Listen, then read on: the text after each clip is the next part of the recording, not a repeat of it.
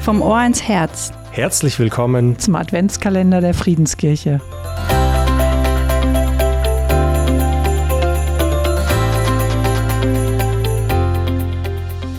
Ich freue mich, dass du dir heute die Zeit für diesen Podcast nimmst. Egal, ob es jetzt gerade bei dir früh am Morgen oder mitten am Tag ist oder du einfach einen gemütlichen Abend hast. Richtig schön, dass du zuhörst.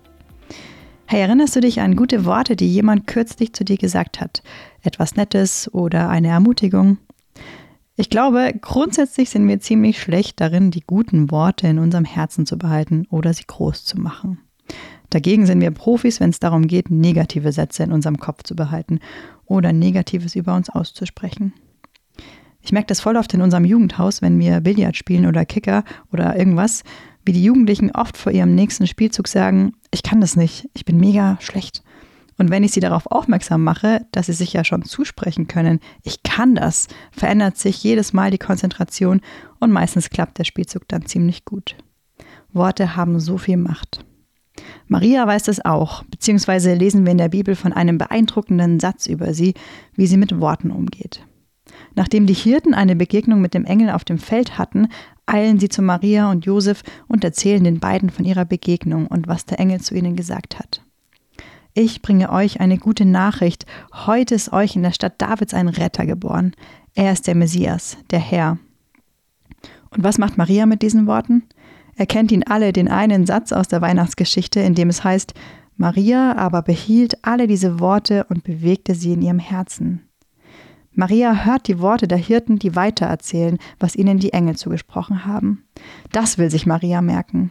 Heute ist euch ein Retter geboren. Ein Retter für dich, jemand, der kommt, um dich in deinem ganzen Tiefs und Dunkeln abzuholen und dein Leben zu verändern. Maria hätte genauso gut auch andere Worte nach dem Erlebten in ihrem Herzen behalten können. Zum Beispiel, ihr müsst jetzt aufbrechen und einen langen, schwierigen Weg auf euch nehmen. Oder ihr habt hier keinen Platz. Oder ihr müsst in den Stall nachdem sie bei der Herberge abgewiesen wurden. Aber Maria sucht sich diese Worte der Hirten aus und bestimmt, was in ihrem Herzen groß werden darf und was nicht. Vielleicht kennst du das. Am Ende des Tages gehst du deinen Tag durch, überlegst, was dir heute Menschen gesagt haben. Und wenn nur ein negativer Satz dabei war, dann drehst und wendest du den in deinem Herzen und vergisst all die anderen Dinge, die dir vielleicht zugesprochen wurden. Warum sind wir so gut darin, die guten Sätze so schnell zu vergessen? Und warum sind wir so gut darin, Dinge, die uns Menschen vor vielen Jahren gesagt haben, wieder und wieder zu wiederholen? Unser Leben vielleicht auch darauf zu bauen. Du bist immer zu laut, warum kannst du nie was richtig machen?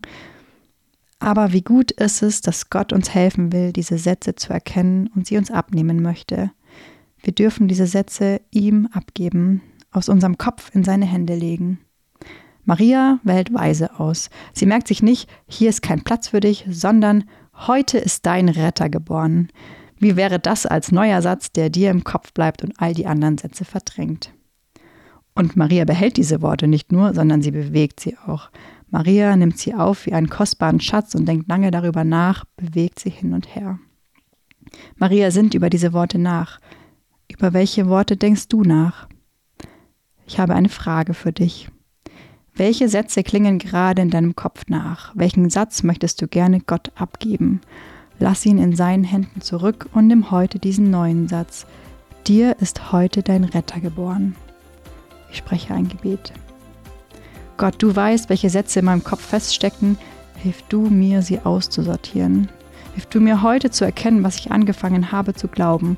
Schenk du mir neue Sätze und hilf mir, sie in meinem Herzen zu bewegen. Amen.